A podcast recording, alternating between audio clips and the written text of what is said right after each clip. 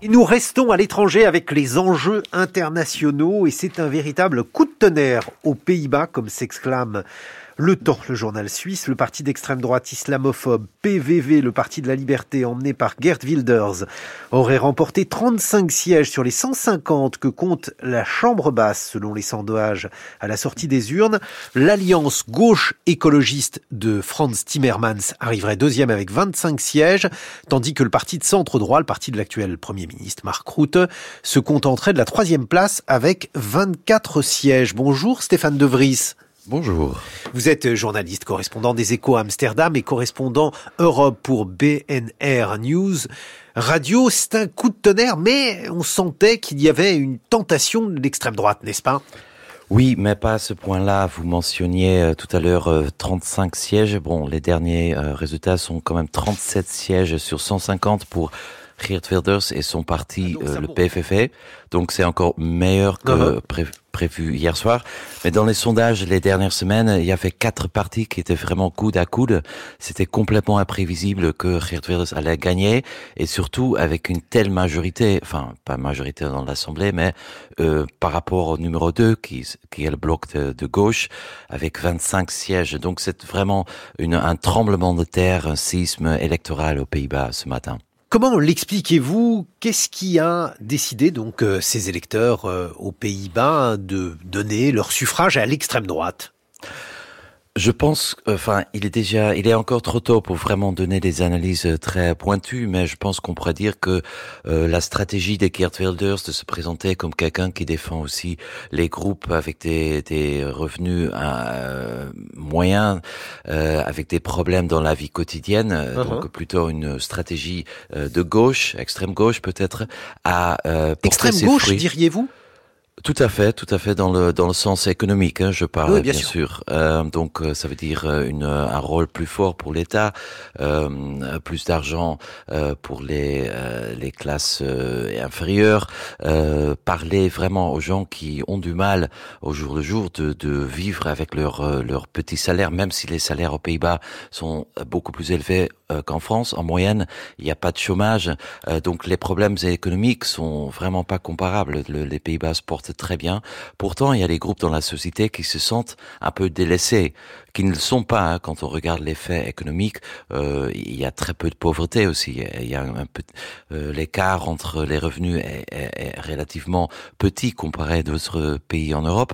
Pourtant, euh, Wilders a réussi à adresser les gens, à dire j'écoute vos problèmes, je serai là, je suis là pour vous sauver. On va mettre les Néerlandais à la première place. On va plus donner de l'argent aux demandeurs d'asile. On va plus donner de l'argent à l'Europe, euh, ni à l'Italie, à l'Afrique ou n'importe quel euh, fonds international. Euh, nous allons mettre les Néerlandais au premier rang. Et cette stratégie a, bon, on a, on a, a eu le résultat que l'on voit ce matin. Donc de loin, Geert Wilders est devenu le plus grand dans, à l'Assemblée nationale. Et alors, quel est le poids aujourd'hui eh, de la xénophobie ou eh, du, rejet, donc là en l'occurrence de, de l'islam, dans ce vote pour l'extrême droite, Stéphane De Vries? Um, ça joue sans doute un rôle. Il y a beaucoup de débats euh, aux Pays-Bas euh, autour des demandeurs d'asile, donc euh, pas de l'immigration, parce que ça c'est vraiment un autre sujet, mais les demandeurs d'asile.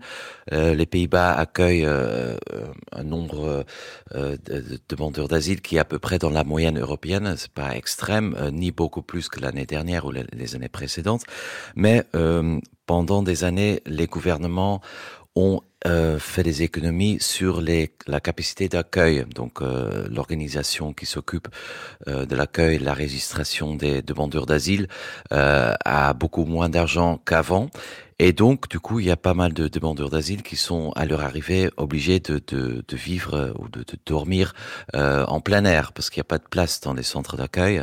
Euh, ça, c'était un résultat d'une politique euh, d'économie. Mais ces images des demandeurs d'asile qui dorment dans, dans les champs euh, ont fait peur à certains électeurs qui ont trouvé en Geert Wilders leur, leur, leur messie, si vous voulez, uh-huh. qui va résoudre ce problème. Ça, c'est un autre sujet qui est l'immigration parce que les Pays-Bas, c'est l'un des pays qui euh, dont la population augmente le plus vite en Europe, euh, notamment grâce à l'immigration, beaucoup plus euh, qu'en France, proportionnellement proportionnellement. Il y a huit fois plus d'immigration euh, en 2022 aux Pays-Bas qu'en France, et on a besoin de ces gens euh, parce que il n'y a pas de, c'est le plein emploi, il n'y a pas de chômage, euh, il y a une énorme euh, pénurie de manque de, de main d'œuvre, donc il faut faire venir les gens. Ça fait aussi partie de la politique officielle. donc il y a, il y a vraiment une différence entre l'immigration et les demandeurs d'asile, même si je suis pas sûr que le citoyen lambda fasse la différence. Mais ça a donc joué dans le discours de Geert Wilders et ça a porté ses fruits. Bon alors l'autre thème très important dans la campagne de Gerd Wilders, c'est le refus euh, de l'Europe avec euh, peut-être des conséquences à redouter? Absolument, mais ça c'est très difficile car euh, la tradition veut que le leader du plus grand parti euh, sera aussi le premier ministre, mais c'est pas une règle. Donc en fait, comme aux Pays-Bas, il n'y a jamais de parti qui a la majorité. Il faut toujours euh, faire une coalition. Geert Wilders pourrait peut-être faire une coalition avec le nouveau parti conservateur NSC et les libéraux du VVD, mais il n'est pas du tout certain que ces partis veulent euh, faire une coalition avec lui. Et dans ce cas-là, il n'y aura pas de Premier ministre Wilders.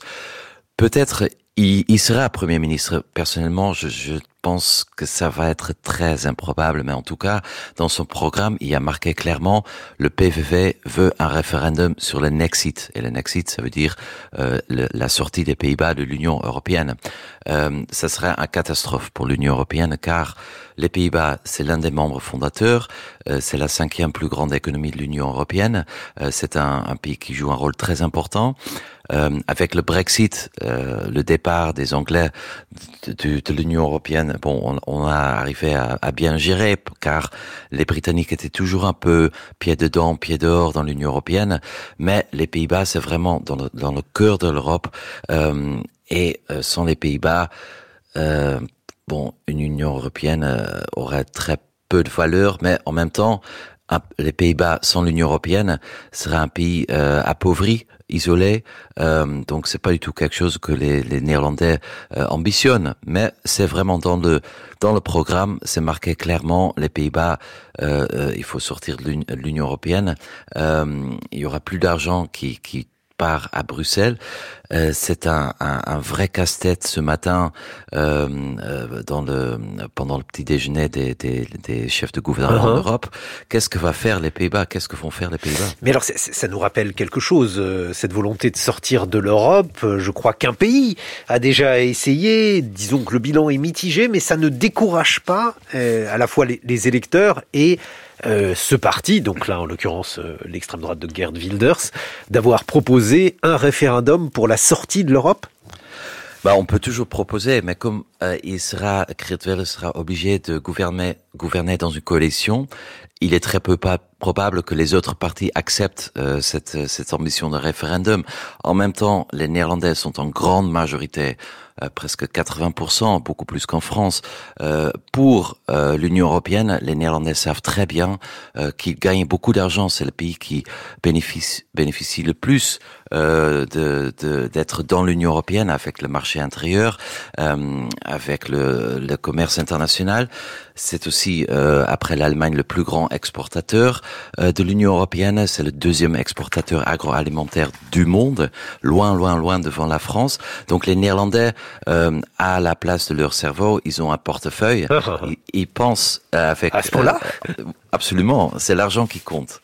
Donc les Néerlandais savent très bien qu'ils gagnent énormément d'argent, euh, qu'ils doivent une grande partie de leur richesse et de leur succès aussi à l'Union européenne. Donc euh, même un jour, s'il y a un référendum, euh, il y aura pas du tout une majorité et c'est complètement farfelu en fait de proposer cela car aucun autre parti politique aux Pays-Bas acceptera un référendum. Donc c'est c'est vraiment écrit dans euh, le programme, euh, mais bon, on sait très bien que les programmes politiques n'engagent que ceux qui y croient, pour citer uh -huh. un autre. Oui. Et, mais, mais et, il est vrai qu'à Bruxelles ce matin, il, il, y a un énorme problème. Euh... Mais alors Stéphane De Vries, parce que euh, traditionnellement, lorsqu'on a la victoire d'un parti populiste, hein, je, je, je oui. dis les choses de manière schématique, euh, il y a toujours aussi une manière de disqualifier les partis traditionnels. Marc Rutte, qui a donc démissionné, qui a dit qu'il se retirait de la vie politique, est-ce que son discrédit est aussi une explication de ce vote pour l'extrême droite, en conclusion? Absolument, car son parti, le VVD libéraux, a, a, fini troisième hier soir et a perdu beaucoup de sièges. donc c'est aussi un ras-le-bol euh, de 13 ans de Mark Rutte, euh, une déconfiture de la coalition actuelle, mais aussi un, un, euh, comment dire, un, méfiance vis-à-vis de la, la, classe politique actuelle. Et donc, c'est aussi en quelque sorte une voie de protestation. Mais euh, les sondages n'avaient pas du tout prévu euh, une telle victoire euh, de telle, telle, de cette ampleur-là. Euh, et donc, le paysage politique à l'Est ce matin est complètement euh, explosé, car il faudra désormais compter avec Geert Wilders. et je le rappelle, c'est quelqu'un qui est qui siège dans l'Assemblée depuis la fin du XXe siècle, plus de 25 donc ça n'est pas venu en politique Pas du tout. Et, d'autant plus qu'il n'a jamais euh, fait quoi que ce soit. Il n'a jamais vraiment euh, proposé des lois qui ont changé la société néerlandaise. La, seule contribution que Wilders a fait en un quart de siècle à la politique néerlandaise, c'est que les autres partis ont euh, copié une partie de son discours. On le voit, on, le voit aussi en France, hein, qu'il y a la quasi-totalité des partis euh, en France ont copié un peu le discours de, de, de, d'ancien Front National. Euh, donc ça, c'est sa contribution à la politique, mais concrètement, euh, il n'a aucun, il, n'a rien fait en 25 ans, et pourtant, les Néerlandais restent toujours séduits par ce personnage dont on sait finalement pas grand-chose. Merci beaucoup Stéphane De Vries. Je rappelle que vous êtes journaliste, correspondant des échos à Amsterdam. Dans quelques instants, avec Science, avec Alexandra Delbo bien sûr.